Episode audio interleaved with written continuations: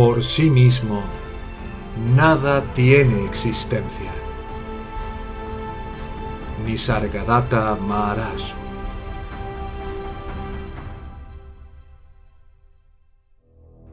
Después de todo, es la mente la que crea la ilusión y es la mente la que se libera de ella. Las palabras pueden agravar la ilusión. Las palabras también pueden ayudar a disiparla. No hay nada de malo en repetir la misma verdad una y otra vez hasta que se convierta en realidad. El trabajo de la madre no termina con el nacimiento del niño. Ella lo alimenta día tras día, año tras año, hasta que ya no la necesita. La gente necesita escuchar palabras, hasta que los hechos les hablan más fuerte que las palabras. Mi respuesta es siempre la misma. Una especie de mecanismo de relojería que da las mismas horas una y otra vez. No se puede evitar. Así como el sol se refleja en mil millones de gotas de rocío, lo atemporal se repite sin cesar. Cuando repito, yo soy, yo soy, simplemente afirmo y reafirmo un hecho siempre presente. Te cansas de mis palabras porque no ves la verdad viva detrás de ellas. Póngase en contacto con Él y encontrará el significado completo de las palabras y del silencio. Ambos. Lo potencial se vuelve actual mediante el pensamiento. El cuerpo y sus asuntos existen en la mente. Nada lo detiene excepto la preocupación por lo externo que le impide enfocar lo interno no se puede evitar. No puedes saltarte tu sadhana. Tienes que alejarte del mundo e ir hacia adentro, hasta que lo interno y lo externo se fusionen y puedas ir más allá de lo condicionado, ya sea interno o externo. Por sí mismo, nada tiene existencia todo necesita su propia ausencia. Ser es ser indistinguible. Estar aquí y no allá. Ser ahora y no entonces. Ser así y no de otro modo. Así como el agua es moldeada por el recipiente, así todo está determinado por las condiciones, gunas así como el agua sigue siendo agua independientemente de los recipientes en los que repose, como la luz sigue siendo ella misma, independientemente de los colores que muestre, lo real sigue siendo real, independientemente de las condiciones en las que se refleje. ¿Por qué mantener el reflejo solo en el foco de la conciencia? ¿por qué no lo real mismo? Sabe que la conciencia y su contenido no son más que reflejos, cambiantes y transitorios. Es el enfoque de lo real.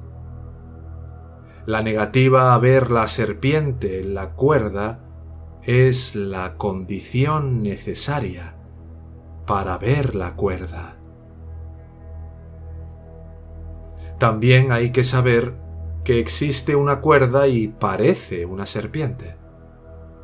De manera similar, uno debe saber que lo real existe y es de la naturaleza de la conciencia. Testigo.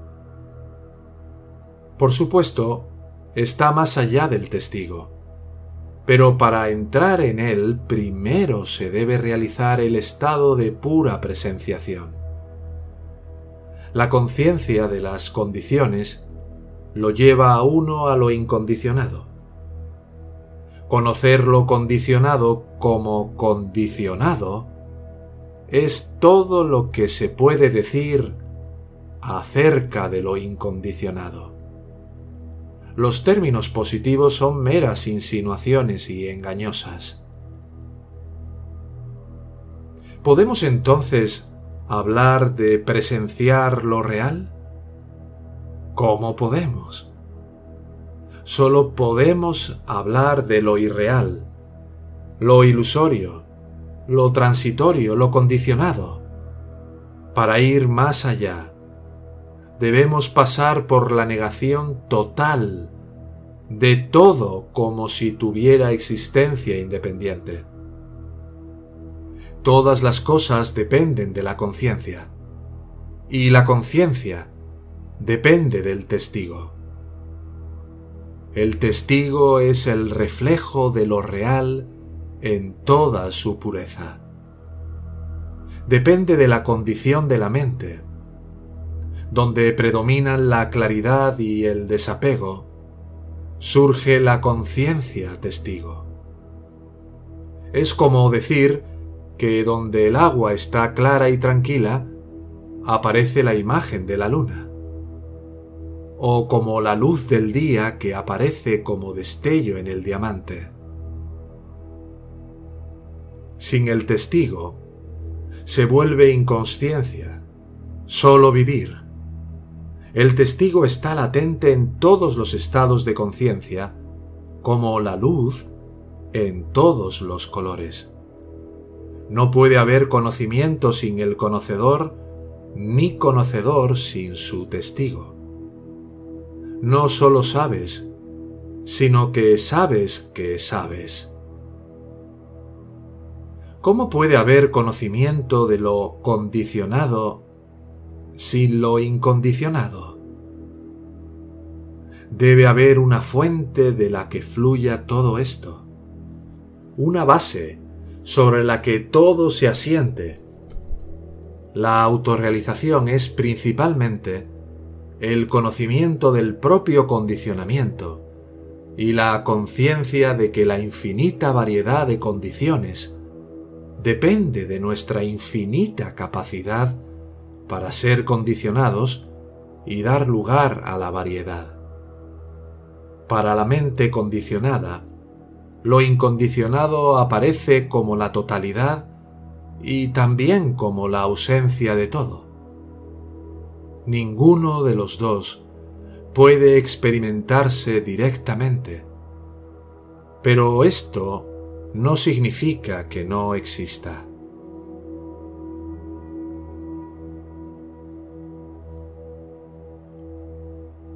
Un sentimiento también es un estado mental. Así como un cuerpo sano no llama la atención, lo incondicionado está libre de experiencia. Toma la experiencia de la muerte. El hombre ordinario tiene miedo de morir porque tiene miedo del cambio. El ñani no tiene miedo porque su mente ya está muerta. No piensa yo vivo. Sabe, hay vida. No hay cambio en él ni muerte. La muerte parece ser un cambio en el tiempo y el espacio, pero donde no hay tiempo ni espacio, ¿cómo puede haber muerte? El ñani ya está muerto para nombrar y dar forma. ¿Cómo puede afectarlo su pérdida? El hombre, en el tren, viaja de un lugar a otro, pero el hombre que se baja del tren no va a ninguna parte, porque no está atado a ningún destino. No tiene a dónde ir, nada que hacer, nada en lo que convertirse quien hace planes nacerá para llevarlos a cabo. Aquellos que no hacen planes no necesitan nacer. El dolor y el placer son meramente síntomas, los resultados de un conocimiento erróneo y de un sentimiento erróneo. Un resultado no puede tener un propósito propio ¿Te conoces lo suficiente como para saber qué puedes hacer y qué no? No conoces tus propios poderes. Nunca investigaste lo suficiente. Comience con usted mismo ahora. Todo el mundo cree en Dios. Para mí eres tu propio Dios. Pero si piensas lo contrario, piensa hasta el final. Si hay Dios, entonces todo es de Dios y todo es para bien. Da la bienvenida a todo lo que viene con un corazón alegre y agradecido, y ama a todas las criaturas. Esto también te llevará a ti mismo. Esta escuela de sabiduría de la no dualidad tiene como propósito contribuir a facilitar el camino a la autorrealización. Si tuvieras un sincero interés de llegar a aplicar estas enseñanzas en tu vida cotidiana para trascender el sufrimiento que impone el falso ego, puedes contactarnos en la siguiente dirección de correo electrónico hola arroba yo soy tú mismo.